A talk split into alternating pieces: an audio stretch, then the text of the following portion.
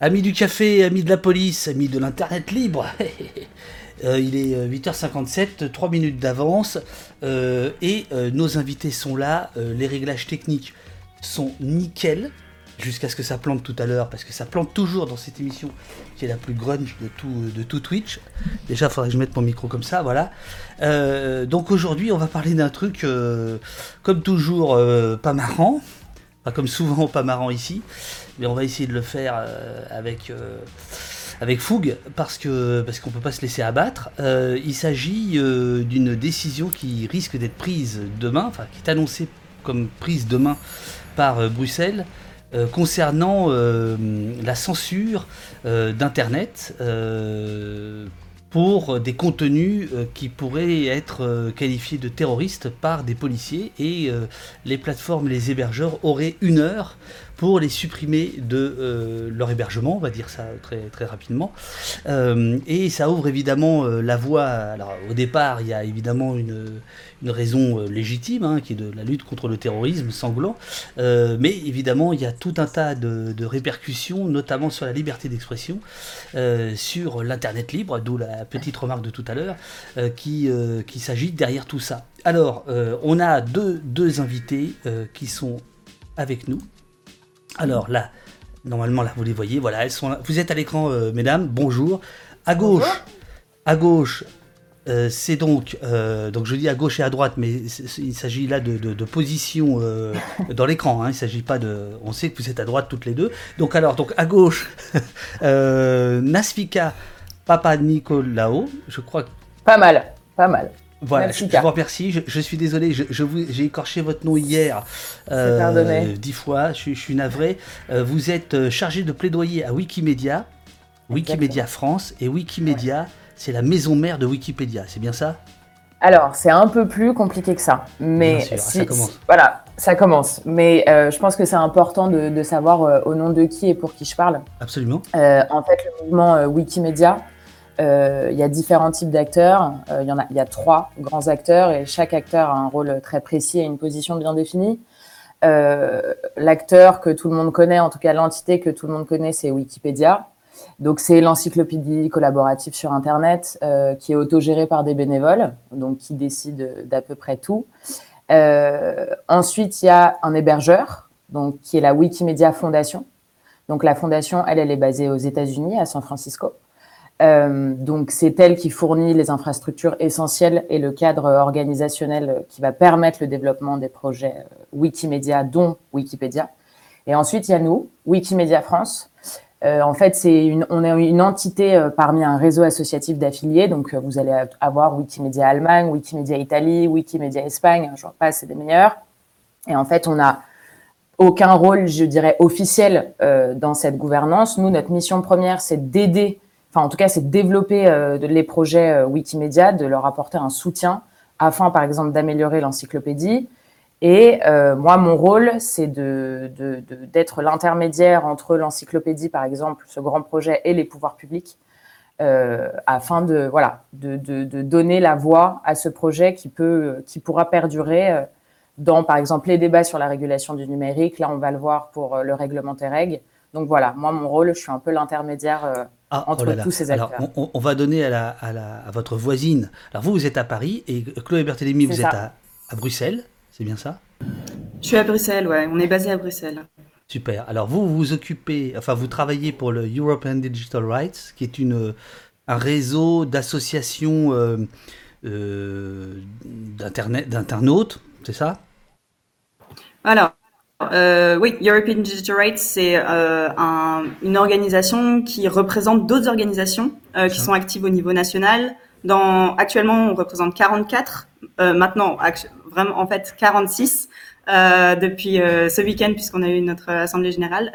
et donc, oui, ce sont des organisations qui s'occupent de défendre et promouvoir les droits fondamentaux dans une ère qu'on considère numérique, dans une ère technologique. Donc, à chaque fois que la législation européenne va euh, être à l'intersection entre les technologies et les droits et libertés fondamentales, nous, on est là pour rappeler ce que euh, les gouvernements et euh, les institutions européennes devraient faire pour protéger ces droits et notamment protéger les libertés des citoyens et des citoyennes. En fait, vous, vous êtes un lobby. Oui, alors c'est un terme qui est au, sens, au sens belge, enfin au sens bruxellois du terme, c'est-à-dire vous êtes une association enregistrée auprès du Parlement pour dire aux députés européens, faites pas les cons. Absolument. On, est, on fait partie du ce qu'on appelle le registre de transparence euh, des institutions européennes et nos pratiques s'apparentent à du, lobby, du lobbying. Alors évidemment, dans notre milieu, on préfère le terme plaidoyer euh, puisque on, nous, euh, on est les gentils lobbyistes. On défend évidemment euh, l'intérêt général euh, et les libertés contre les intérêts commerciaux et industriels tels que ceux de Google et Facebook, qui font la loi à Bruxelles, je dois le dire, et évidemment les intérêts policiers des États et les intérêts sécuritaires des États qui s'expriment également très fortement à Bruxelles et dans les, dans les débats européens. Alors, j'ai une, une, très bonne nouvelle pour vous et une très mauvaise pour moi. Euh, la très bonne pour vous, c'est que tout d'un coup, Host Politique, qui fait une revue de presse sur Twitch tous les matins, vient de nous envoyer 928 spectateurs d'un coup. Il, a lancé un raid. Je sais pas si vous voyez ce que c'est, si vous êtes familier de, de, si vous, vous, jouez à Among Us. bon, alors ok sur Twitch. Donc voilà. Donc là ils ont, il a, il a raidé. Donc c'est une très bonne nouvelle pour vous parce que ça veut dire que là votre plaidoyer de lobbyiste va être, va être très entendu, très écouté. Et pour moi, ça veut dire que là il faut pas que je me plante. Ah là je peux plus bugger. Là ça doit bien marcher. Donc je salue Os Politique euh, qui fait sa rentrée euh, puisque euh, Samuel Etienne s'était calé sur lui, avait pris les mêmes vacances que Os politique pour éviter la, concurrence et, les deux sont de retour. Je, les salue. Alors, euh, trêve de plaisanterie, euh, pour ceux qui arrivent, euh, qui déboulent ici, en fait, on, on va parler maintenant de quelque chose qui va se jouer demain à Bruxelles. autour de la liberté d'expression sous couvert de la lutte anti-terroriste. Est-ce que l'une de vous deux peut nous expliquer très clairement de quoi il s'agit? Parce que vous avez parlé de Tereg tout à l'heure, Nasfika, mais il faudrait nous dire ce que c'est en fait euh, Tereg et quel est cette, ce, ce, règlement qui, qui va être voté? Vas-y, Claude. Ah non, ça t'aurait pu le faire. Euh, le, règlement antiterroriste, oui, c'est une législation européenne qui a été portée par la Commission en 2018. Donc la Commission propose euh, cette, nouvelle loi euh, et qui vise en fait à donner des responsabilités euh, à la fois aux autorités compétentes dans les États membres. Donc euh, quand on dit les autorités compétentes, ça peut être par exemple les institutions policières, euh, les institutions judiciaires, mais aussi des responsabilités aux hébergeurs en ligne. Les hébergeurs en ligne, c'est toutes les plateformes qui, euh, hébergent du contenu, le contenu de, vous, de moi, euh, de votre famille, de vos amis. Et le but de ces responsabilités, c'est de pouvoir contrer la dissémination. J'utilise les termes ici de la Commission européenne et des institutions, contrer la dissémination des contenus à caractère terroriste en ligne. Euh, donc, évidemment, ça, s'ancre dans un contexte politique très particulier. C'est celui de la lutte contre après euh, les attentats de 2015. Et donc, ce projet de loi est vraiment euh, un, enfant de toutes les lois qu'on a pu voir en 2015, euh, comme l'état d'urgence sécuritaire dans plusieurs pays, la directive européenne contre le terrorisme, qui a aussi été adoptée au niveau européen en 2018 euh, et euh, en 2016 et appliqué en 2018. Euh, et donc du coup, ça, ça vient rajouter une, un instrument supplémentaire dans l'éventail des instruments répressifs des États membres. Et donc ça, c'est adopté au niveau européen. Tout le monde est très content de pouvoir adopter et se félicite de pouvoir adopter ce, projet de loi. Le, le, le, but de ce projet de loi, il contient deux grandes mesures. Euh, L'un, c'est de donner aux autorités euh, des États membres la possibilité euh, d'obliger les hébergeurs à retirer un contenu en moins d'une heure qu'ils considèrent comme étant terroriste. Et le deuxième, c'est de, les obliger à prendre des mesures, des moyens pour contrer la dissémination du contenu terroriste en ligne sur leur, plateforme et notamment les inciter à utiliser des filtres de contenu antiterroristes. Alors voilà, c'est là où il y a le, c'est là où il y a le loup, c'est que euh, si, si j'ai bien compris, vous considérez un que euh, une heure, c'est absolument euh, humainement impossible. Ça veut donc dire utiliser des robots, des algorithmes, et là, on est dans, dans, dans quelque chose qui, qui, devient extrêmement compliqué, puisque comment un robot va pouvoir juger ce qui est de l'ordre du journalisme, de la propagande, du terrorisme, du contre-terrorisme, de la satire. Euh, c'est ça votre, votre, vos, inquiétudes? Oui, exactement. ça, fait partie des grandes inquiétudes. C'est que effectivement, cette proposition, elle continue d'inciter les plateformes en ligne à utiliser des outils en fait de modération de contenu.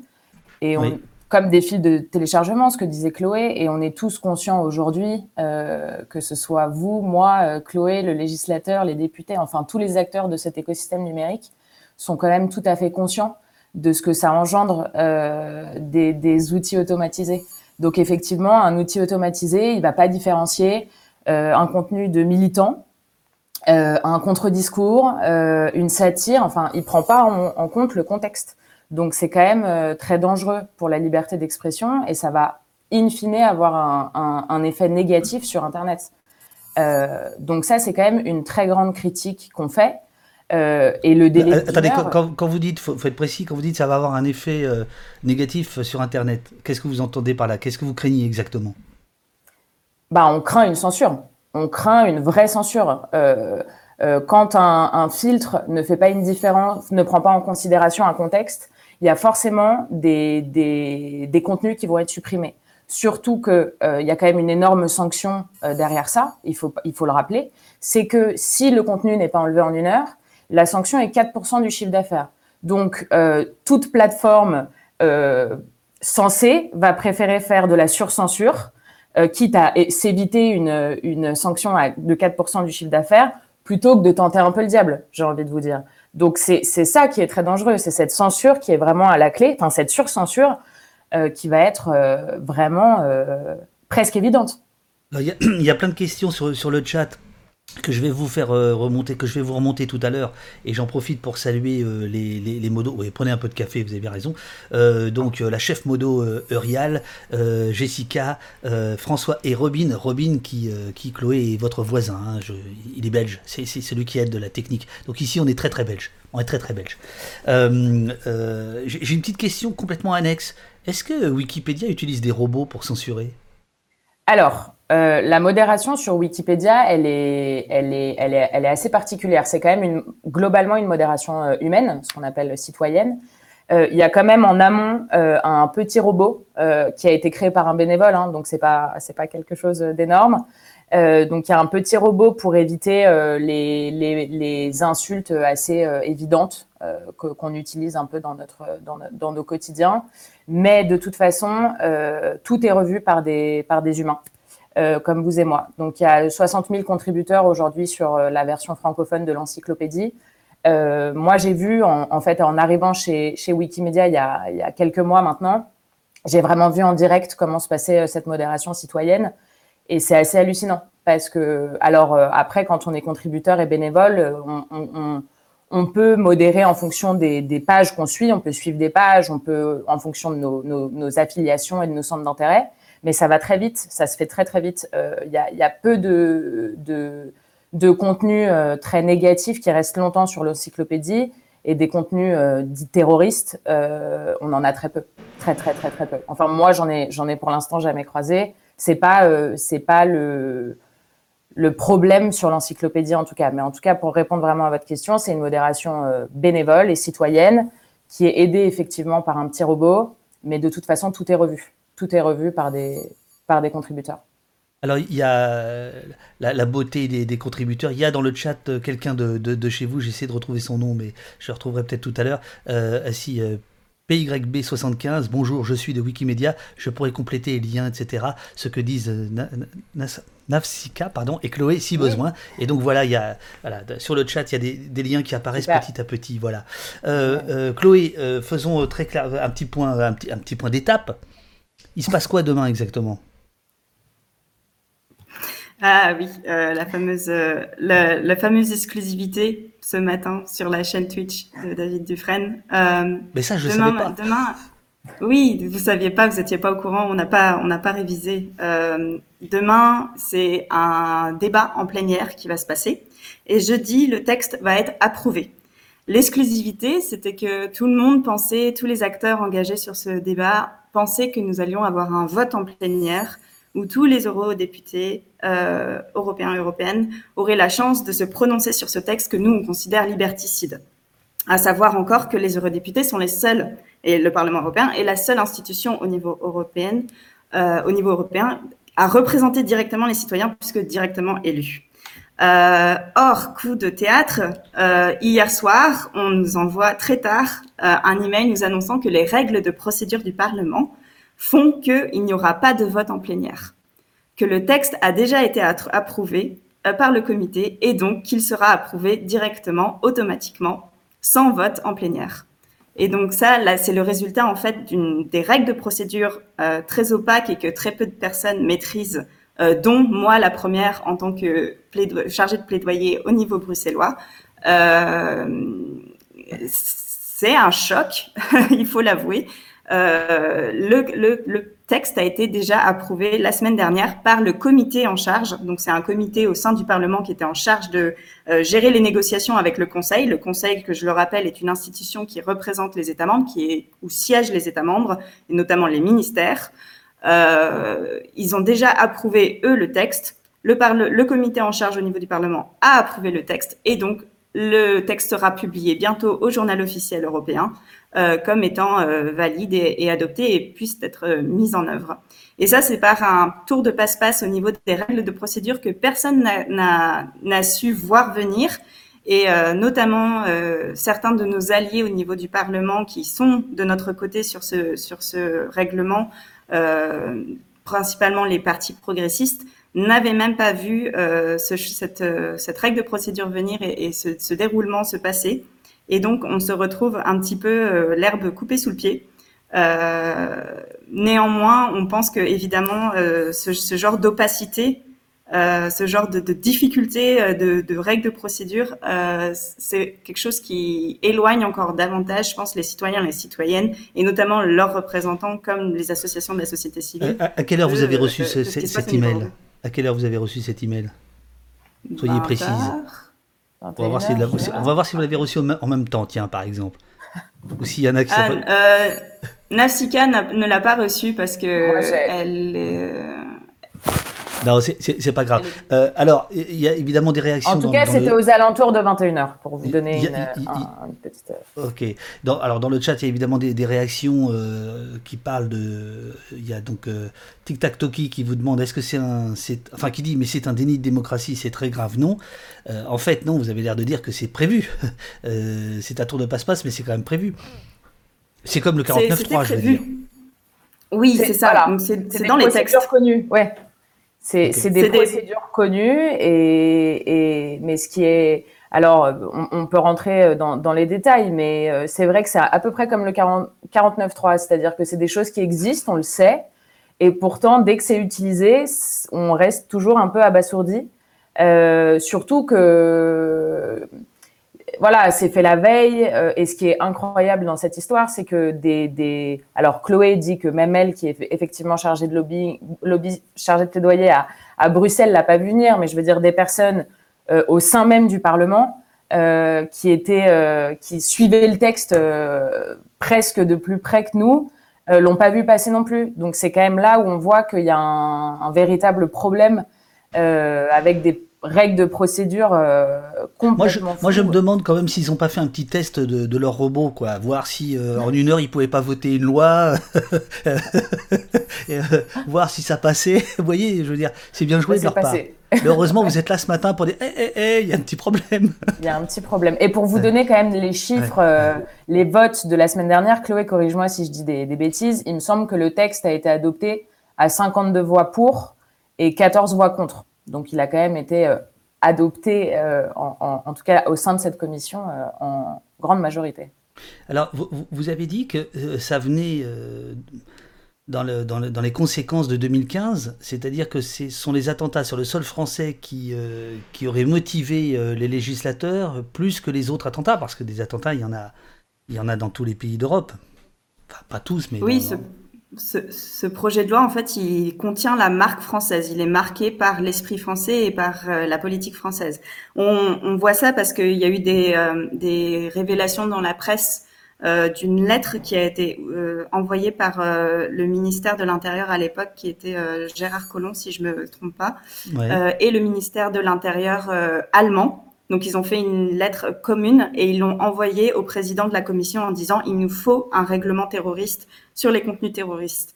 Euh, l'une des principales motivations, c'était aussi le fait que de plus en plus d'attentats sont enregistrés par euh, les, les, attentats terroristes euh, sont enregistrés euh, soit par des passants, soit par la personne qui commet l'acte elle-même. Et ce genre de vidéo, en fait, euh, explose en, ligne entre guillemets et, et retweeté et repartagé, et la presse aussi s'en mêle et réutilise les images. Et donc du coup, c'est quelque chose contre lequel il, il, voulait lutter. lutter, ouais. Est-ce que, comme, comme le disent certaines personnes dans le chat, est-ce que c'est une loi Avia déguisée? Alors, je sais pas, Chloé, si vous voyez. Absolument. Et bah, justement, c'est tout le, enfin, en tout cas, tout le débat euh, dans le délai euh, de, de, de, de dans le délai d'une heure, euh, il rejoint complètement le débat qu'on avait eu sur la loi Avia.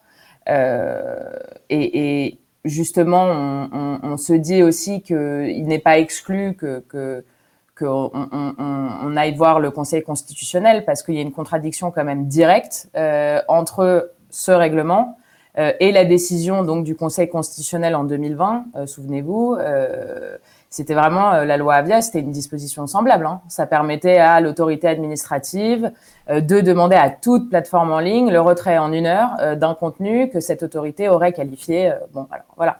Donc c'est c'est très étrange aussi. C'est ce qu'on se disait avec Chloé, c'est que il y a tout un débat euh, à l'échelle européenne qu'on a quand même eu à, au niveau français qui a été censuré en fait. Donc, euh, donc il y a beaucoup de contradictions. Euh, et alors, pardonnez-moi, mais qu'est-ce qui, qu'est-ce qui prime Par exemple, en France, qu'est-ce qui prime? Est-ce que c'est le droit européen ou le droit français? Alors, Chloé Le droit européen. oui, le droit européen. Il y a, ça, c'est dans l'ordre juridique, c'est toujours le droit européen qui prend précédence sur le droit national. Euh, ça s'est euh, ça s'est déconstruit au fur et à mesure euh, que l'ordre juridique européen s'est construit et qu'il y a eu un dialogue des juges, donc entre le dialogue mm, mm. Euh, le juge national et le, le juge européen. Mais oui, ce que disent les traités, c'est que le droit européen prend l'ascendance sur le droit national.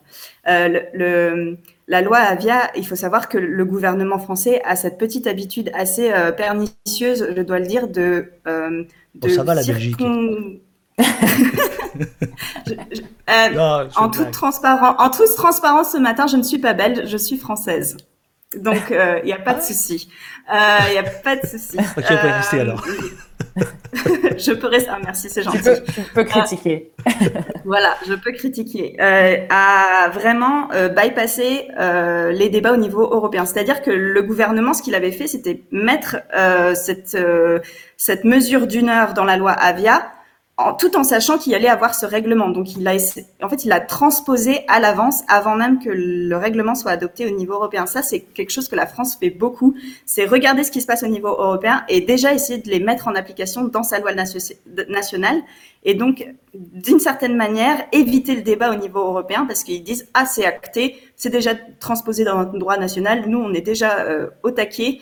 Euh, et euh, en fait, ils prennent pas du tout en compte les modifications qui sont euh, apportés au texte au niveau européen au fur et à mesure du processus législatif en fait. Mais là, est-ce que est-ce que euh. est-ce qu'on peut avoir des, des, des doutes sur le fait que parce que le Conseil constitutionnel en France a retoqué la loi Avia, est-ce qu'il s'est trouvé par exemple des députés ou des lobbyistes pour défendre ce dont on est en train de parler à Bruxelles pour que finalement euh, ce soit appliqué qu'une une des mesures de la loi Avia finalement soit appliquée par Bruxelles, là où elle avait été retoquée par le Conseil constitutionnel? Est-ce que c'est envisageable ou c'est de la paranoïa non, moi, je, enfin, en tout cas, ou alors je suis du côté du camp de la paranoïa, mais moi je pense que le texte tel qu'il est adopté peut être attaquable en cour de justice et peut être retoqué par la Cour de justice euh, européenne ou par une Cour de justice nationale.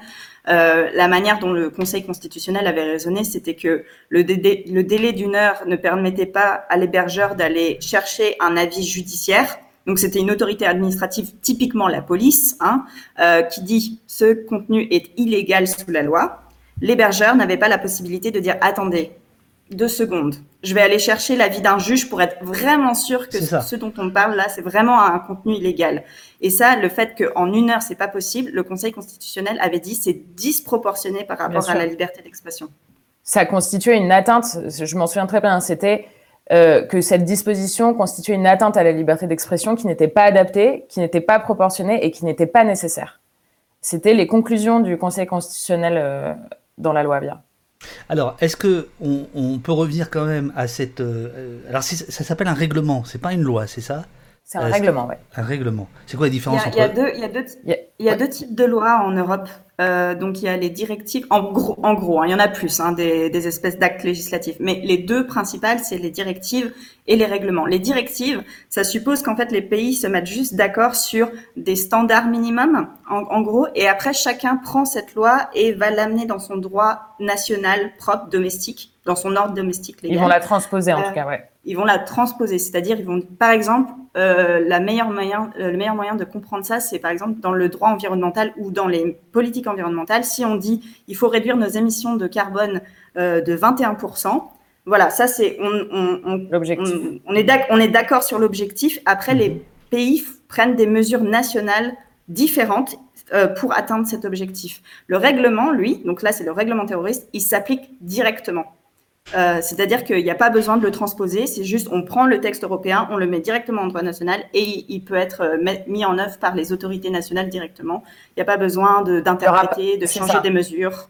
Il n'y aura pas de débat, en tout cas, euh, au niveau national, à l'Assemblée, au, au, au, Sénat. il n'y aura, pas, il y aura pas tout ce genre de débat pour mettre le règlement en place. Le règlement sera adopté, approuvé, voté et il s'appliquera directement. Alors, euh, si, je reprends euh, votre littérature euh, contre, contre cette, ce, règlement, ce que vous critiquez en, quatre points, mais le quatrième point a déjà parlé, c'est le, Conseil constitutionnel et Avia, etc.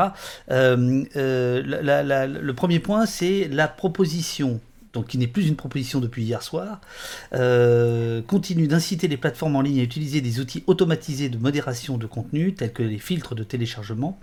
Euh, et pour vous, donc, euh, ça se caractérise par un manque profond de transparence et de précision de la prise de décision automatisée. Est-ce que il y a eu des discussions avec les hébergeurs. Donc, quand on parle d'hébergeurs, on parle aussi des plateformes. J'imagine YouTube. Vous parliez de vidéos, donc j'imagine Twitter, Facebook, et, enfin tous ces gens-là. Euh, est-ce que vous avez discuté avec eux? Est-ce qu'ils vous racontent comment eux ils travaillent et, ce qu'ils peuvent ou ne pas faire?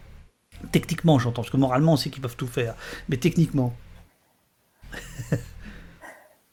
Euh, non, ça n'engage que moi, vous inquiétez pas, vous inquiétez pas. euh, non, non, je, oui, je ne commenterai pas, euh, puisque je parle au nom d'Edri aujourd'hui. Euh, le, on a eu des discussions euh, quand il y a eu la directive copyright, droit d'auteur, euh, puisque c'était à peu près les mêmes sujets et les mêmes enjeux qui étaient sur la table, à savoir le filtrage euh, de contenu de manière automatisée. en général, en fait, il y a quand même, il faut comprendre aussi le contexte de pouvoir économique face auxquelles on est. Les, les, plateformes et surtout les plus gros, les, les, plateformes dominantes telles que Facebook, Google, donc qui, qui détient YouTube, euh, sont quand même, ont quand même tout intérêt à montrer aux législateurs que leurs outils sont très sophistiqués et très mmh. perfectionnés. Euh, et qui, euh, qui peuvent repérer tout sans problème, comprendre le contexte, euh, différencier des choses, enfin des contenus illégitimes, des contenus tout à fait légitimes et, et protégés par la liberté d'expression. Euh, c'est pas le cas dans la pratique, euh, même s'ils veulent le faire. La, raison pour laquelle ils, mettent autant d'énergie à, promouvoir leurs outils, en fait, c'est parce qu'ils peuvent après les vendre. Euh, ce genre d'outils à des plateformes moyennes. Et l'intérêt de ce règlement, euh, vous demandiez c'était quoi les conséquences des filtres de contenu sur Internet, c'est sur la manière dont on, vit Internet aujourd'hui? C'est parce qu'en fait, de plus en plus, ce genre de règlement, ce genre de législation renforce la position dominante des plus grosses plateformes. Pourquoi? Parce que ce sont les seuls à pouvoir euh, respecter les règles qu'on met en place. Les seuls à pouvoir retirer un contenu en une heure très rapidement avec euh, tout ce que ça implique comme ressources humaines, tout ce que ça implique comme ressources technologiques et financières avec ça. Et donc l'intérêt, c'est qu'ils mettent en place des outils qui peuvent être euh, vendus sur, sur le marché des filtres et des, euh, des, des, outils automatisés à des plateformes qui, elles, n'ont pas les moyens en interne de développer elles-mêmes ces mmh. propres outils. Et donc l'intérêt, c'est juste que les plus gros décident entre eux et euh, mettent en place des, ce qu'on appelle des listes noires de contenus. Donc, on a repéré certains contenus sur Internet, ils sont illégaux sous la loi, nanana. On les met dans cette liste. Et une fois qu'on a cette liste, on a un robot, comme vous les appelez, qui compare à chaque fois les contenus uploadés à cette liste. Ah, celui-là, il est bon, celui-là, il n'est pas bon. Ah, celui-là, on le descend parce qu'il correspond à la vidéo qu'on avait repérée qu'elle est déjà légale. Euh, et ça, c'est un business. Donc, il y a des intérêts économiques aussi à ce que Google et, Facebook puissent vendre leurs outils à des plateformes qui, malheureusement, n'ont d'autre choix que de les acheter. Sinon, ils se prennent des sanctions administratives du fait de la loi. Ah, vous êtes parfaite, hein Quelle explication euh, Mais c'est pas agréable à entendre, mais c'est super. C'est super. Euh, parce qu'évidemment, c'est un, un effet secondaire en fait à la législation auquel on ne, on ne pense pas. Mais en fait, euh, comme le dit Ragben, ces lois sanctuarisent la puissance des plateformes existantes. Hein, c'est à peu près ce que vous venez de dire. Donc elles sont tout à fait d'accord avec ça. Alors qu'est-ce qui se passe euh, Vous vouliez dire euh, quelque chose euh, Non, je voulais dire justement, moi qui, qui, qui, Alors je ne parle pas au nom de la fondation, mais quand même, j'ai beaucoup de liens avec, avec l'hébergeur de Wikipédia. moi, justement, mon, mon rôle aussi aujourd'hui, alors à l'échelle française, mais on le voit beaucoup et ça rejoint ce que dit Chloé, c'est que des lois, même au niveau national, alors il y a eu la loi Avia, euh, en ce moment il y a la loi Principe républicain. Euh, moi, mon rôle justement, c'est de faire en fait de la pédagogie. Je me rends compte que je fais de la pédagogie auprès du législateur euh, pour leur expliquer, leur faire comprendre qu'en fait, il n'y a pas un seul modèle d'acteur sur Internet. Il n'y a pas un modèle lucratif qui fait en gros de l'argent sur des publicités, de la vente de données, etc. Il y a d'autres plateformes. Donc Wikipédia en fait partie. Euh, qui sont des modèles non lucratifs euh, de l'Internet libre. Et c'est vrai que c'est toujours très surprenant parce que c'est des modèles qui sont complètement oubliés en fait. Donc on est en train de privatiser, mais vraiment complètement euh, Internet. Et on fait des lois un peu pour et par les, les, très très grandes plateformes. Et nous, le, par exemple, le risque pour une plateforme comme Wikipédia, c'est que, étant donné qu'en France, euh, il y a euh, à peu près 30 millions de visiteurs uniques par mois, on est tout le temps dans le seuil des lois. Donc, en fait, on se retrouve euh, régulé pour les mauvais élèves, mais nous, ça nous coûte très cher, dans le sens où, à terme, c'est un modèle qui va pas pouvoir perdurer. Parce que nous, toutes ces obligations de moyens ou de résultats, on n'a pas les moyens financiers, on n'a pas les moyens technologiques et on n'a pas les moyens humains. Donc aujourd'hui, c'est 60 000 contributeurs. Il y a 2 millions d'articles euh, sur la Wikipédia francophone. Donc il faut quand même s'imaginer le boulot que ça représente pour des contributeurs, pour des modérateurs. Euh, si à un moment on nous, on nous, on nous, on nous ajoute euh, qu'il faut un délai d'une heure, bah nous c'est pas possible. Enfin, on peut pas dire à des bénévoles, tu as une heure, c'est juste fondamentalement ça ne va pas avec notre Pourtant, vous avez des bénévoles. Ils sont, bah fougueux, hein. ah, ils sont fougueux. Mais les bénévoles, ils ont une vie, quoi. Enfin, je veux dire, à un moment, c'est. Bien sûr. Donc, on raisonne, en fait, avec un seul modèle. C'est incroyable. Alors que Internet, c'est quand même une pluralité d'acteurs. C'est un écosystème hallucinant. Mais il y a le modèle euh, des GAFAM, en gros, je vais le dire grossièrement.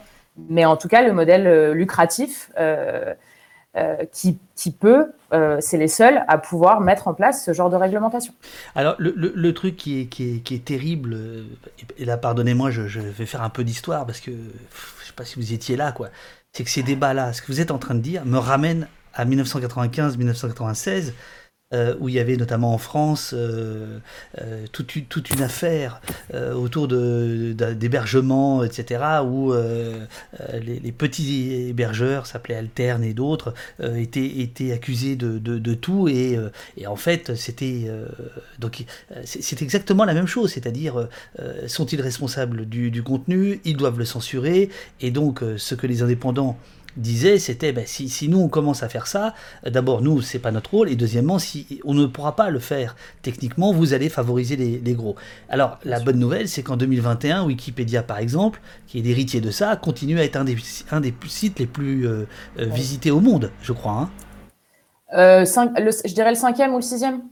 C'est pas mal. En tout cas, c'est pas mal. C'est quoi les autres C'est Google, c'est Facebook? bah, C'est Google, c'est Amazon, euh, c'est ce genre de site. Mais oui, c'est sûr que dans, la, dans les dix premiers, y a on est un peu l'ovni, quoi. Alors, par rapport à la, à la, liste dont, dont, vous parliez, euh, Chloé, euh, il y aurait une liste noire et le, les, petits robots, les petits robots qui vont chercher dans la liste. Qui constitue cette liste? Qui fait cette liste? Ah, Sur quels critères C'est une très bonne question. Bah, on n'est pas chez les cons ici, hein, je, vous l'ai déjà dit. Euh, oui, alors, euh, c'est basiquement, c'est les plateformes, les grosses plateformes elles-mêmes qui font ces listes. Mhm. Euh, donc, aucune, évidemment, aucune légitimité en termes de est-ce que vraiment on peut donner le pouvoir à Facebook et Google de, enfin de d'évaluer la légalité des contenus? C'est une question démocratique et en, termes d'état de droit qui, qui, qui est assez grande. Euh, il faut savoir quand le règlement antiterroriste dont on parle ce matin, en fait, il prend place dans une, comme je disais, dans un éventail de mesures euh, qui ont attrait à la lutte antiterroriste au niveau européen et notamment euh, la Commission européenne. Ah, la Commission européenne est très friande ces dernières années d'initiatives qu'on appelle self-voluntary, donc je commence à perdre mes mots en français, mais euh, une initiative euh, qu'elle prend elle-même. Voilà. Mais de la part des plateformes. Donc, ce qu'elle encourage, c'est le modèle de gouvernance, de, de, propre gouvernance des propres plateformes. L'autonomie. elle encourage, elle encourage les, les plateformes à s'auto-réguler. Ça, c'est le mot, l'autorégulation. Et notamment, il y a une initiative qui s'appelle le Forum Internet européen. Euh, et ça, c'est en gros la Commission européenne qui euh, met en place un espèce, une espèce de plateforme où toutes les plus grosses plateformes dominantes, donc encore une fois Google, Facebook, Twitter, euh, bientôt, j'imagine TikTok euh, rejoindra ce truc-là, à se mettre ensemble et à prendre les rênes de la lutte antiterroriste euh, sur Internet. Et donc, c'est là où ce genre de représentants des grosses plateformes se rencontrent et disent quel genre d'outils on peut mettre. Et c'est notamment dans ce genre de, de forum qui n'est pas légal, pas, qui, n'a pas de base légale, je dirais, c'est pas qu'il n'est mm. pas légal, mais c'est qu'il mm. n'a pas de base légale, qui est basé sur l'autorégulation, où se crée ce genre de liste noire et d'outils automatisés, en fait, où, basiquement, en fait, ils collaborent, ils coopèrent pour créer ce genre d'outils.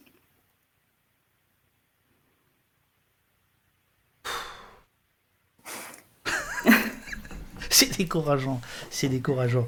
Euh, alors là, là, on parle euh, d'outils principalement américains, puisque bon, voilà, les plateformes.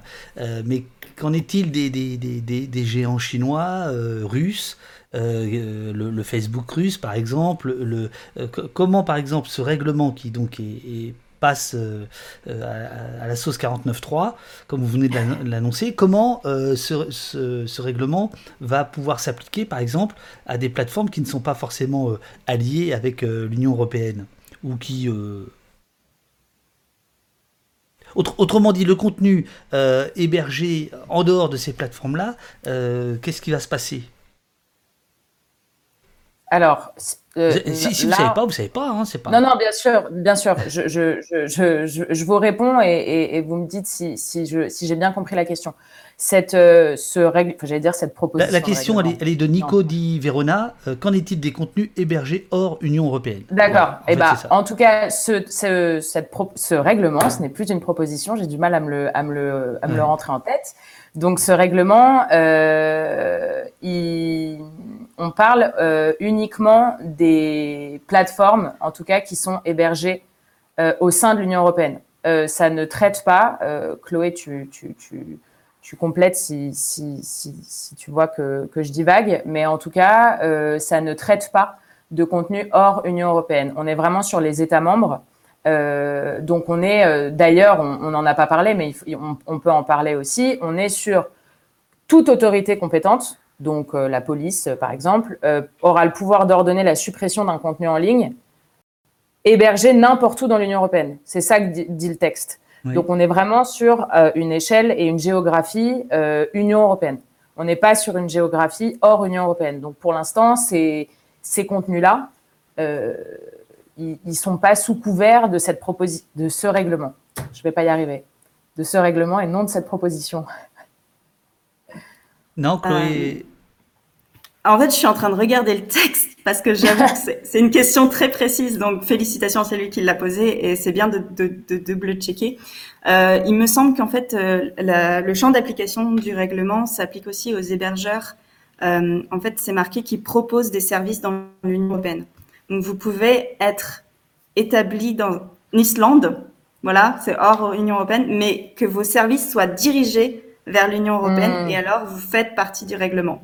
Le règlement s'applique à vous. C'est marqué, euh, proposer des services, c'est la définition, c'est permettre à des personnes euh, dans un ou plusieurs États membres de l'Union européenne d'utiliser les services d'un fournisseur qui a un lien étroit Ouais. avec cet État membre ou ses États membres. Donc, qu'est-ce qu'on définit par un lien étroit? C'est probablement être établi, euh, avoir un siège social ou avoir vraiment une forte communauté, euh, genre beaucoup d'utilisateurs dans un État membre, euh, j'imagine. Une question qui revient beaucoup, c'est qui donne l'ordre? Qui va euh, dire Hey, vous avez une heure? Top chrono. Et là, vous n'avez plus que 59 euh, minutes maintenant pour me répondre. Euh, qui, qui, va, euh, qui va contrôler cette. euh, qui va donner l'ordre? Est-ce que. Ah. T'as perdu le, t'as perdu le son? Oui, elle a Ah perdu le son. Bon, on l'a perdu, on vais- perdu des deux côtés. Je pense que ça vient de, ça vient de chez elle. Est-ce que vous m'entendez, moi? Ah, parfaitement. Oui. Cool. Euh, Je vais peut-être pouvoir répondre le temps que, le temps que Naf. euh, Elle a, elle a muté son, son. elle a muté En fait, tu son, son micro. En fait, t'es muté sur le. Tu, tu t'appuies. Ah. Voilà. En fait, c'était aussi simple que ça. Bravo. Voilà, bravo Euh, Wikipédia. bravo, Bravo. Bravo, bravo. Au niveau de la technologie, super. Euh, Super. Tu m'étonnes que ce soit pas nous qu'on écoute. Euh, euh, pardon. Ah, si, là, je pense qu'on est écouté. Ouais. Vas-y, Chloé. Euh, Quelques- je, tu allais prendre la parole Euh, Vas-y. Oui, euh, je- ben, à part si tu veux répondre, mais en fait, c'est une très bonne question. Euh, le règlement donne le pouvoir à des autorités compétentes au niveau national Ah, pas entendu la euh, question. de, mettre, de mettre en place, euh, de soit euh, émettre des injonctions de retrait, c'est ce qu'on appelle des injonctions de retrait, donc retirer le contenu en une heure, ou, deuxième mesure, encore une fois, imposer des obligations de moyens et de mesures aux hébergeurs. Donc, s'il vous plaît, mettez en place des filtres de contenu, grosso modo. Pour le, cette autorité compétente, euh, nous, ce qu'on a réussi à faire au niveau des négociations avec le Conseil, c'est de...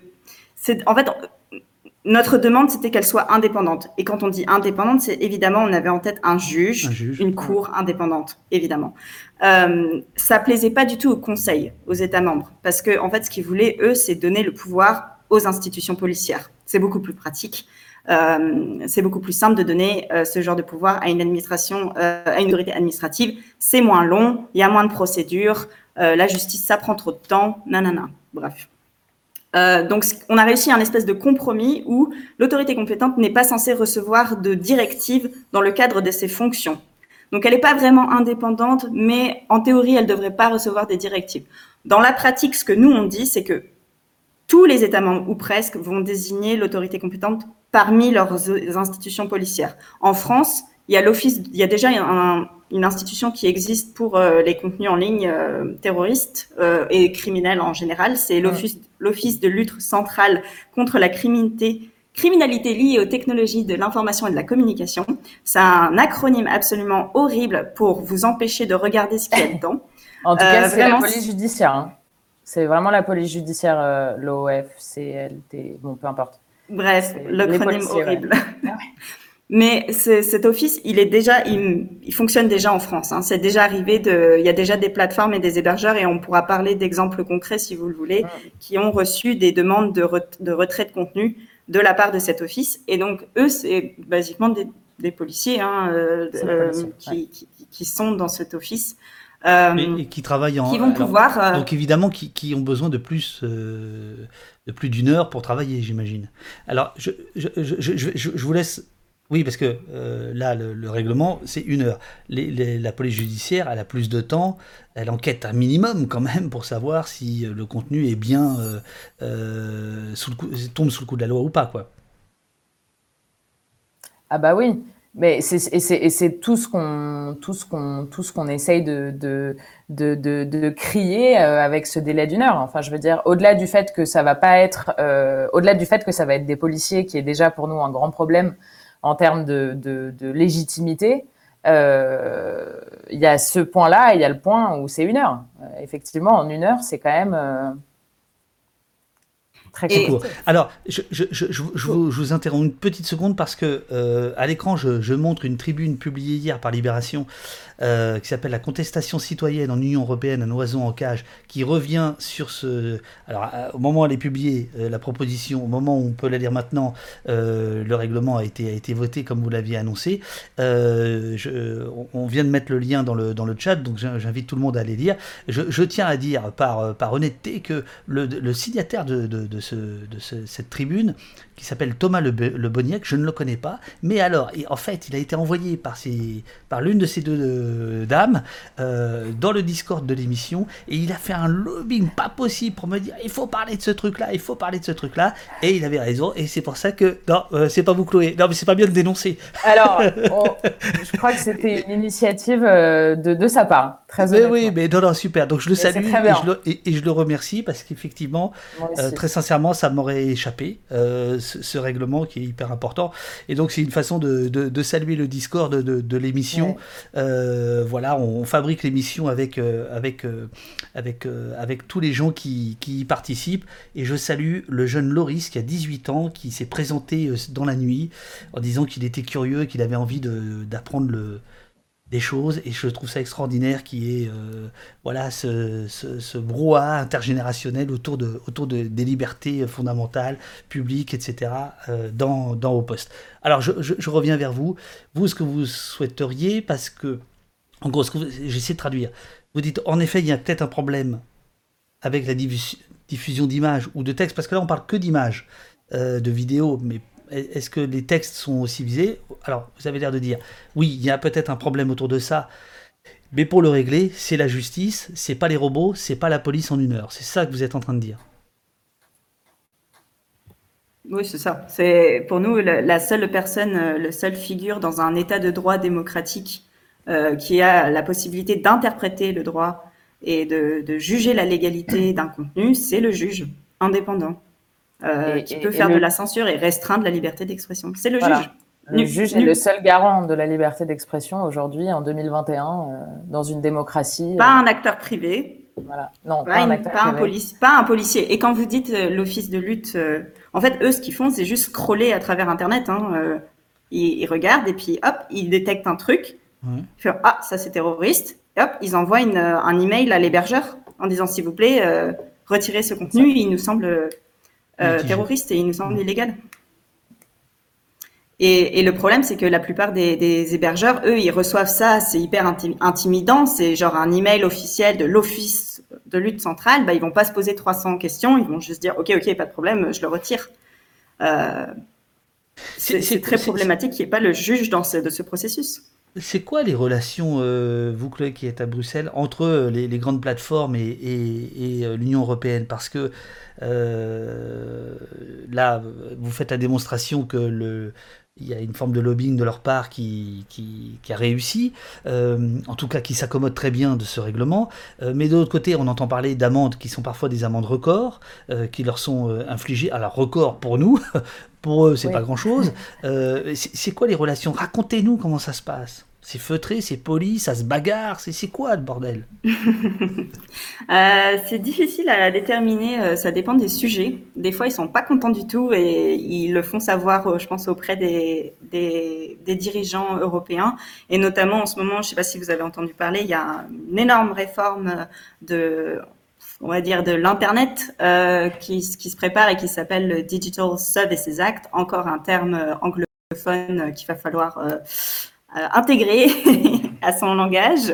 Euh, mais en gros, euh, là, il y a le commissaire français Thierry Breton qui est en charge du dossier avec la commissaire danoise Margaret Vestager. Et dans cette proposition de Digital Services Act, il y a certaines choses qui pourraient remettre en cause la dominance et euh, le modèle économique de certaines plateformes, la manière dont ils collectent massivement des données personnelles pour pouvoir les revendre à la publicité, euh, à l'industrie publicitaire en ligne, par exemple, pour des besoins de, publicité ciblée, euh, ça, ça pourrait être remis en cause. Et donc, je peux vous dire que le lobbying est féroce.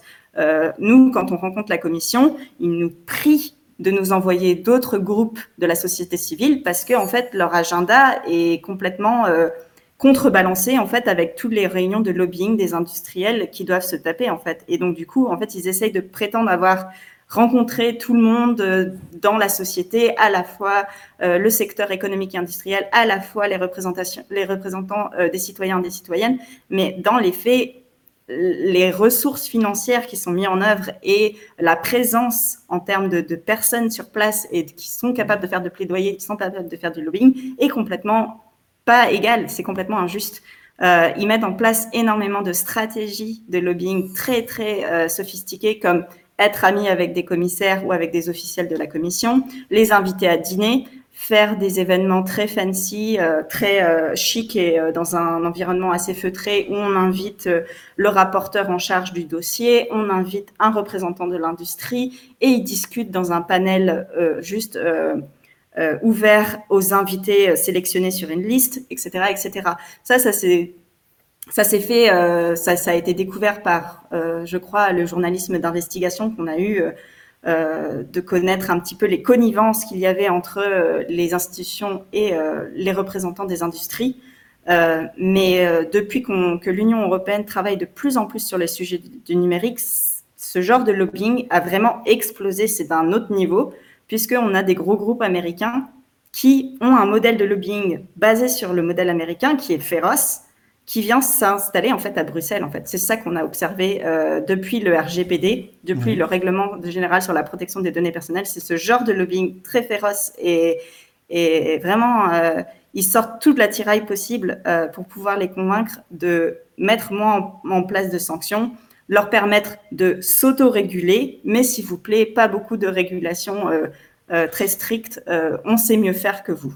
Est-ce que dans ces événements fancy où les gens ont un peu bu à la fin, est-ce que parfois vous avez des confidences et un peu de conscience qui ressort de, chez ces gens-là, pour parler belge Est-ce que, est-ce que, est-ce que ils se rendent compte de ce qu'ils sont en train de fabriquer ou seul le profit compte et puis euh, et puis on y va quoi. Ou est-ce qu'il y a euh, vous pensez est-ce que vous parce que je sais à chaque fois vous avez Google ou Facebook qui vous sort le, le déontologue maison euh, le, le, la personne éthique etc. ces gens-là c'est de la poudre aux yeux ou est-ce que vous pensez qu'il peut y avoir une petite mauvaise conscience nichée au fin fond de je sais pas de ces âmes là ou c'est totalement perdu? Invitez-les sur Twitch et demandez-leur. Moi, je vais pas leur parler à leur place, je sais pas. Bon, bah, euh, vous me donnerez leur, euh, leur, leur téléphone alors. ben, euh, Nassika, je sais pas si tu as eu d'autres, d'autres rapports, mais moi, je. Je peux pas parler en leur nom non plus. Euh, je sais qu'à l'échelle française, euh, parce que moi, c'est surtout cette, cette échelle-là sur laquelle je suis, c'est en termes de moyens déployés, c'est énorme. Je veux dire, c'est hallucinant. Euh, il y a certaines plateformes qui ont euh, à peu près 11 personnes en lobbyiste, quand moi, euh, je suis une. Donc, déjà, pour couvrir les sujets, c'est, on ne peut pas les couvrir de la même manière. Je veux dire, ils sont 11. Moi, je suis toute seule. Le, les personnes rencontrées sont, explosent de leur côté. Euh, nous, la plupart du temps, euh, depuis que je suis arrivée chez Wikimedia, euh, en fait, c'est nous qui allons vers les pouvoirs publics. Les pouvoirs publics, pour l'instant, ne prennent pas encore, n'ont pas encore le réflexe, alors qu'il y a des débats où on a toute notre légitimité et justement, on pourrait apporter un, une autre vision de l'internet. Euh, on nous appelle pas. Donc, en fait, euh, moi, je suis encore à, à contacter les pouvoirs publics pour participer à des réunions. Il s'avère qu'on est toujours, euh, ils nous acceptent toujours et ils nous reçoivent très bien. Mais euh, quand euh, Google, Facebook, tout ce genre de plateformes n'ont pas du tout à faire de simagrée pour participer à des réunions et sont appelés tout de suite, euh, nous, en tant que gros, gros acteurs quand même de l'Internet, euh, je dois toujours euh, appeler, dire, bah voilà, il y a ce temps du jour. Donc les, les, plateformes sont appelées tout simplement parce qu'en fait, elles peuvent, avec leurs moyens, seconder des pouvoirs publics qui n'ont plus de moyens ou qui ne veulent pas les accorder, enfin qu'importe. Et c'est ça, en fait, le, le, le, le ce, qui, ce, qui, modifie la donne. Est-ce ouais. est que c'est ça ou est-ce que c'est la vision du monde? C'est Vous voyez, c'est... Ou les deux. Ah, vous n'entendez pas? Moi, je pense. Non, alors, c'est un peu coupé. J'ai entendu en saccadé. Moi, je, peux, je pense qu'il y a un peu des deux. Euh, je pense qu'il y a un peu des deux. Et, euh, Et je pense, honnêtement, euh, niveau français, je pense pas que le législateur euh, veut, veut, mal faire. Honnêtement, j'en ai rencontré, j'ai discuté, j'ai débattu avec eux. je vais pas défendre le petit législateur français, hein, mais honnêtement, je pense que il y a aussi quelque chose de, de, de, de ces géants du numérique qui dominent le web, qui ont vraiment pris une place de monopole. Et quand il y a un monopole, bah, je crois que c'est aussi très compliqué de comprendre qu'il y a d'autres acteurs qui sont là et qui sont importants et de réfléchir du coup autrement. Il y a, il y a, il y a tout un modèle à déconstruire, mine de rien. Il y a un modèle euh, économique et lucratif qui s'inscrit quand même dans une société capitaliste euh, poussée à son extrême.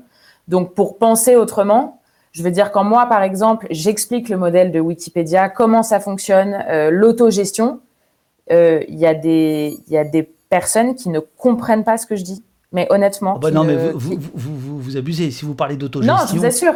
Je vous assure. je vous assure. Ce modèle-là, ce modèle-là, chez certaines personnes, il est. Pourquoi? Mais pourquoi faire ça euh, à but non lucratif? Pourquoi ne pas gagner d'argent là-dessus? Pourquoi vous mettez pas des pubs? Je vous assure, c'est des vraies questions qu'on m'a posées. Pourquoi on a ce modèle-là aujourd'hui? Pourquoi on continue à faire du non lucratif? On me l'a dit des milliers de fois. Euh, mais ça veut dire quoi la communauté? Mais comment? Mais c'est quand même un, tout un autre modèle en fait. De A à Z, il y a une déconstruction à faire qui est énorme, vraiment, qui est énorme. Est-ce que est-ce que euh, il y a une différence Soyez soyez soyez, soyez sincères. Est-ce qu'il y a une différence entre les députés dits de gauche et les députés dits de droite, députés européens, sur ces questions-là? Et si oui, laquelle? La... Lesquelles? la, sur la question de, de la réglementation euh, du web? Du web, oui. Ouais. Euh, oui. Oui, oui. Euh, de manière générale, évidemment, les, les partis progressistes, euh, par exemple les Verts, euh, la gauche, quand on dit la gauche au niveau européen, c'est le, le, parti, le parti politique français qui fait partie du groupe La gauche, c'est la France insoumise. Pour vous donner une idée, mmh, mmh. Sont généralement beaucoup plus sensibles à nos arguments de liberté fondamentale sur Internet que partis tels que le Parti conservateur ou les partis euh, encore plus d'extrême droite où siège le Rassemblement national, par exemple. Mmh. que d'autres. c'est toujours un peu la question sur ce genre de dossier, c'est comment on va pouvoir se placer avec les socialistes donc il y a un grand groupe au niveau européen. Euh, pour rappel, peut-être c'est important pour les gens qui nous regardent, euh, le, le, plus grand groupe au Parlement européen, c'est les conservateurs, qu'on mhm. appelle le Parti euh, populaire européen. Donc c'est là où siègent les républicains. et le deuxième grand groupe, c'est les socialistes, où siège ce qui reste du PS. Sorry. et donc c'est le plus intéressant pour nous, c'est vraiment de savoir où, les socialistes et les libéraux, donc où siège la République en marche, euh, qu'on appelle Renew Europe euh, vont se placer parce que ça va vraiment déterminer et faire shifter le vote. Alors, euh, puisque le, le, le, règlement est voté, euh, il, ça veut dire qu'il rentre en application quand?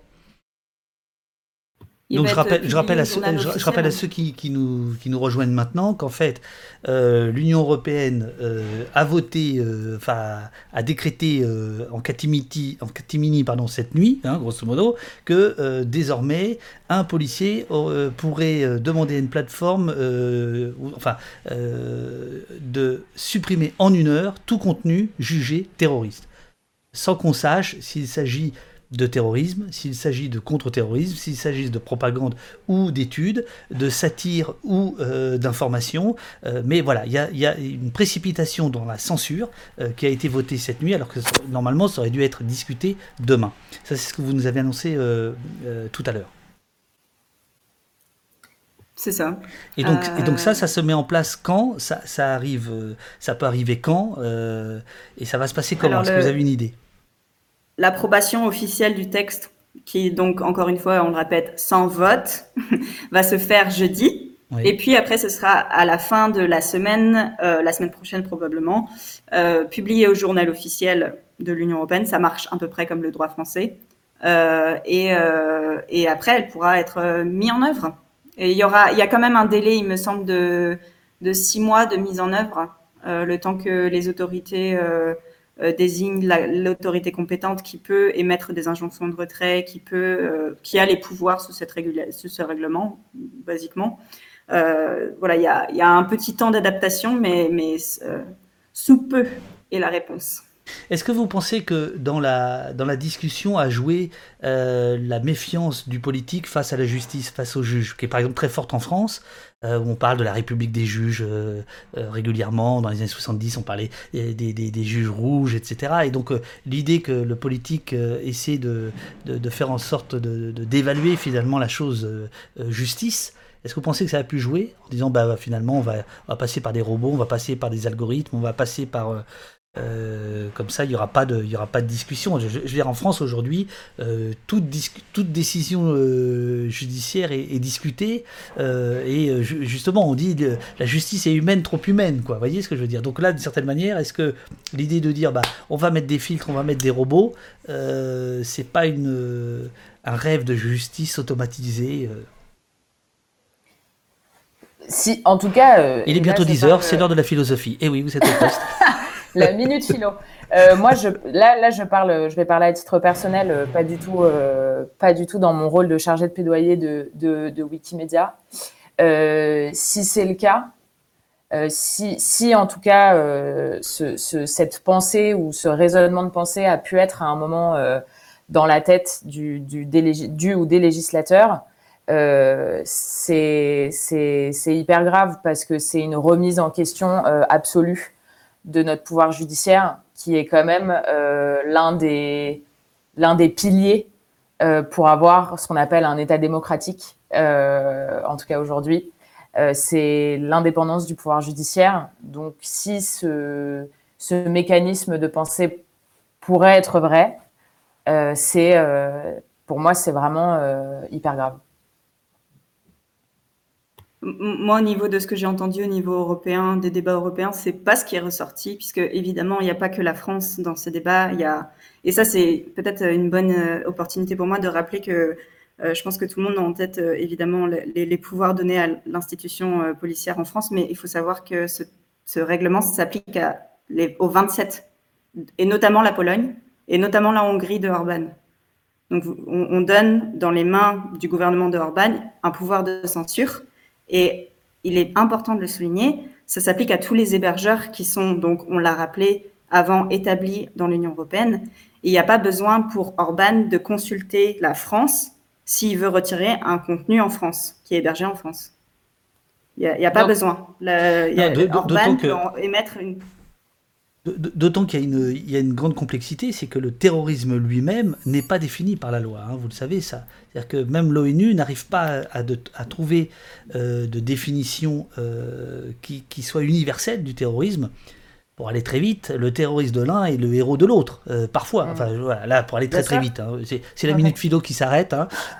Et, donc, non mais, vous voyez ce que je veux dire? C'est-à-dire que définir un crime de sang, c'est, d'une certaine manière, c'est simple. Voilà. Euh, mais le terrorisme, euh, c'est-à-dire, euh, si c'est l'aspect sanglant, ça se discute assez peu, mais si c'est l'aspect philosophique, si c'est l'aspect des, motivations, donc tout l'aspect revendicatif, par exemple, du, terrorisme, ça devient très compliqué, en fait, à, censurer. Je, veux dire, c'est pas du tout... oui, c'est pas, c'est pas clair, en réalité. C'est pas clair, mais c'est en fait, dans le règlement TEREG, euh, pour la définition du terrorisme, il renvoie en fait à la directive dont vous parlez, Chloé, euh, qui, a défini euh, le, terrorisme. Et en fait, on se rend compte qu'il y a une liste d'actes qui pourraient être considérés comme terroristes. Et c'est effectivement ce que souligne Thomas Le dans l'édito dont vous avez parlé tout à l'heure, que vous avez mis en ligne.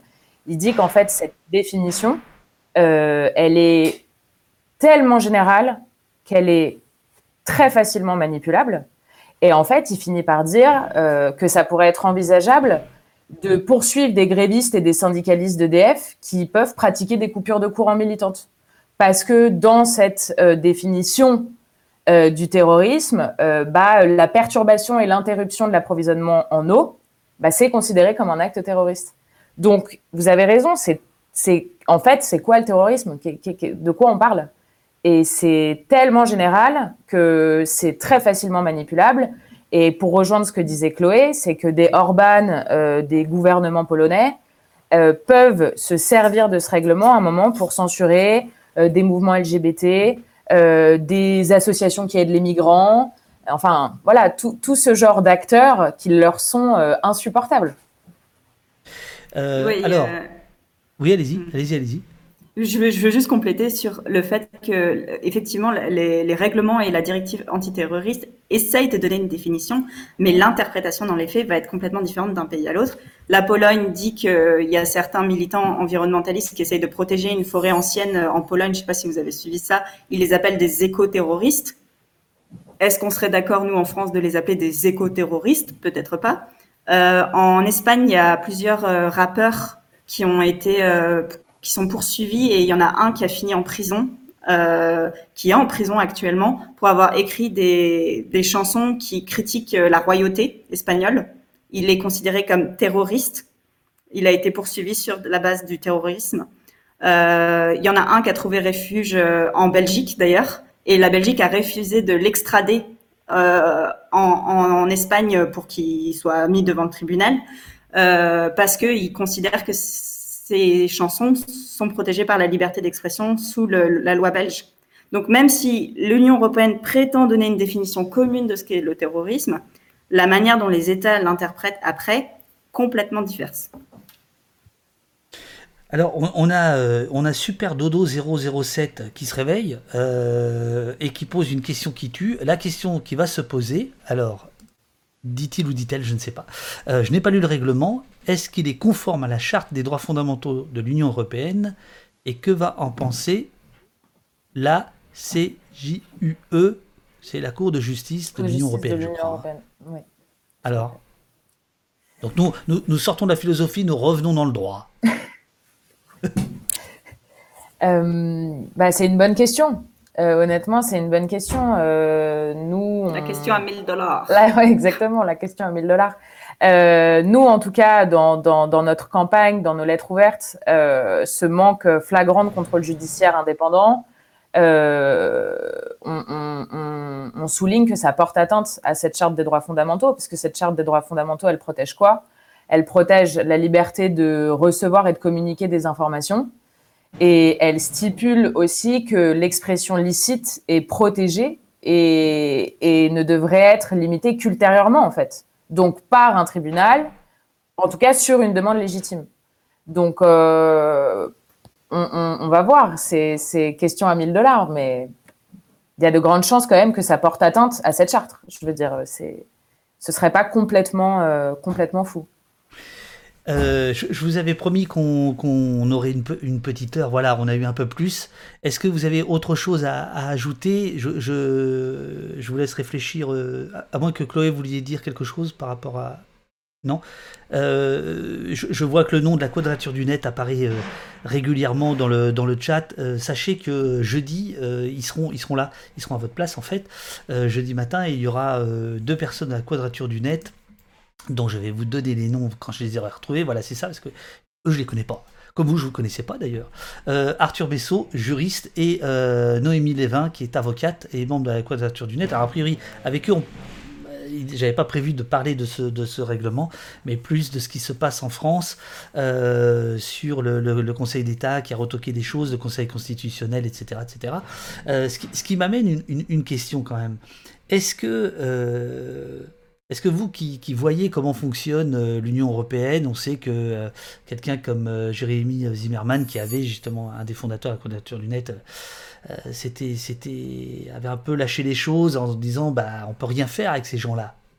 le, fonctionnement de l'Union européenne est, un, je sais plus ce qu'il avait employé, mais une sorte de, bunker. Enfin voilà, c'est, c'est pas prenable. Est-ce que, est-ce que, qu'est-ce qui fait que vous vous croyez à ça?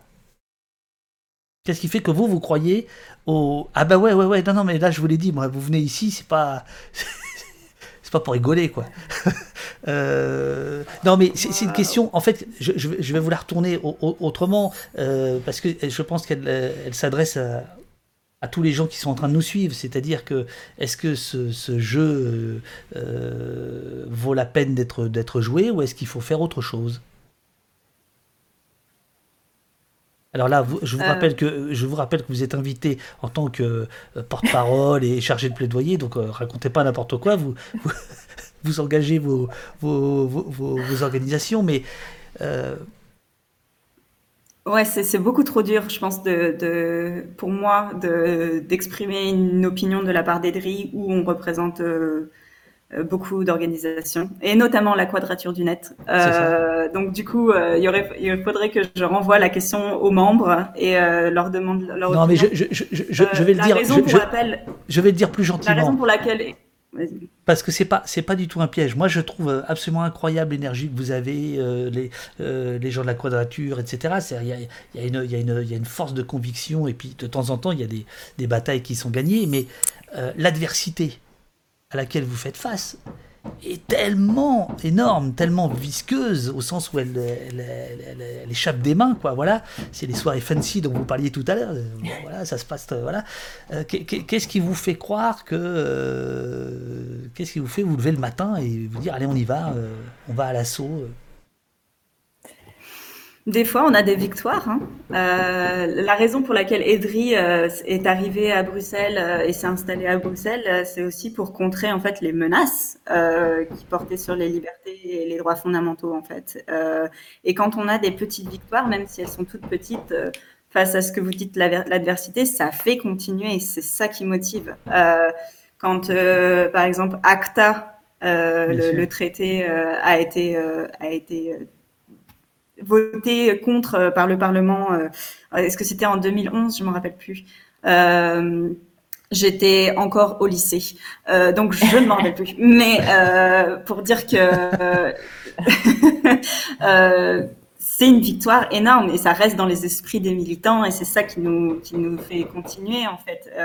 le règlement terroriste tel que proposé par la Commission européenne était bien pire que le, résultat actuel. Ça, faut s'en rendre compte. Alors évidemment, vous allez me dire, c'est pas ça qui va révolutionner la société, le monde. C'est pas ça qui va nous faire euh, aller vers euh, une société euh, où tous les droits de tout le monde sont respectés. Évidemment, c'est l'adoption de ce texte est une défaite et ça, on le reconnaît complètement et on, on le savait que ça allait être le cas.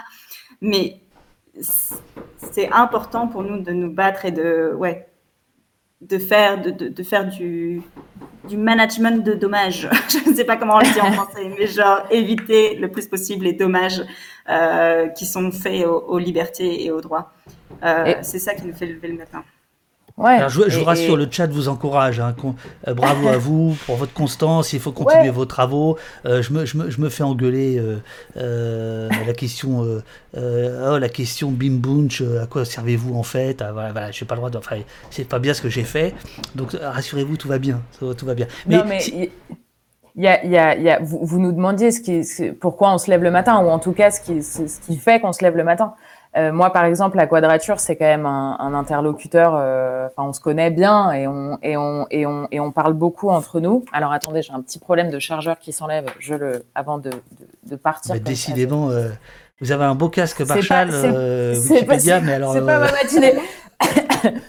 mais c'est surtout, je pense que il y a, y a quelque chose qu'il faut pas oublier, c'est qu'on est on y croit. Enfin, on a des valeurs qu'on veut défendre euh, coûte que coûte. On a une, une idée de la liberté, qu'on, une idée même au-delà de la liberté, de la société, que qu'on veut défendre, même si c'est dur, même s'il y a des s'il y a des jours et on peut vous le dire avec Chloé où on se dit mais c'est tout ça pour ça, euh, voilà, c'est on est découragé, mais je pense qu'on lâchera jamais. Honnêtement, tout ça pour moi, procédures. Ouais, voilà, tout ça, c'est ce qu'on se disait ce matin. Franchement, tout ça pour des opacités euh, nulles de procédures européennes. Oui, ça décourage. Mais à côté de ça, euh, euh enfin, moi, je le ressens dans, dans, dans, mon ventre, quoi. Je veux dire, c'est des trucs, je, je le défendrais. Euh, je m'épuiserais pour le défendre. C'est pas, c'est pas très grave. Je me vois pas défendre autre chose. Donc, donc c'est ça qui fait que qu'on est tous, on y va, quoi. Super, super. Écoutez, euh, bon, j'imagine qu'on a fait le tour, à moins qu'il y ait quelque chose que vous vouliez ajouter par rapport à, à ce, au sujet du débat d'aujourd'hui, ce règlement qui a été donc euh, adopté. Ou est-ce que c'est bon? Bah c'est bon alors. Euh, écoutez, il me reste à vous remercier chaleureusement. vous, êtes, vous êtes les bienvenus au poste, vous venez quand vous voulez. Maintenant, vous avez le lien. On peut arriver comme ça. On peut arriver comme ça. Euh, voilà, donc ça c'est le c'est le moment où euh, bah, où les, les, gens vont vous remercier, je pense, sur le sur le chat de votre de votre venue. Moi, je vais faire une petite pause pour aller me chercher un petit euh, café et puis ensuite on fera un petit débat euh, tranquillement entre ceux qui seront euh, là. Donc merci encore Nafsika et, Chloé. tenez bon. simplement une, toute petite question, c'est qu'est-ce qui peut se passer? Comment on peut retoquer ces règlements? C'est retoquable?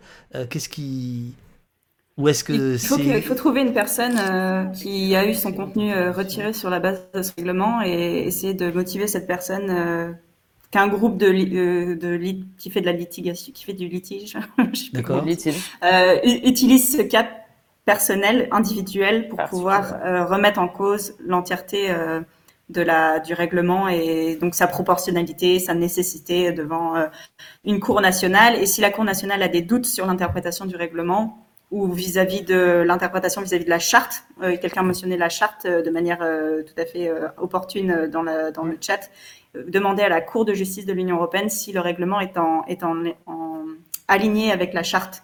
ça, ce serait le, meilleur moyen que. En fait, l'intérêt d'avoir un règlement, c'est qu'après il disparaît. Donc c'est super bien. C'est, c'est, s'il y a quelqu'un qui le retoque, c'est, il est parti, quoi. Il, il s'applique plus. Ce qui n'est pas le cas des directives.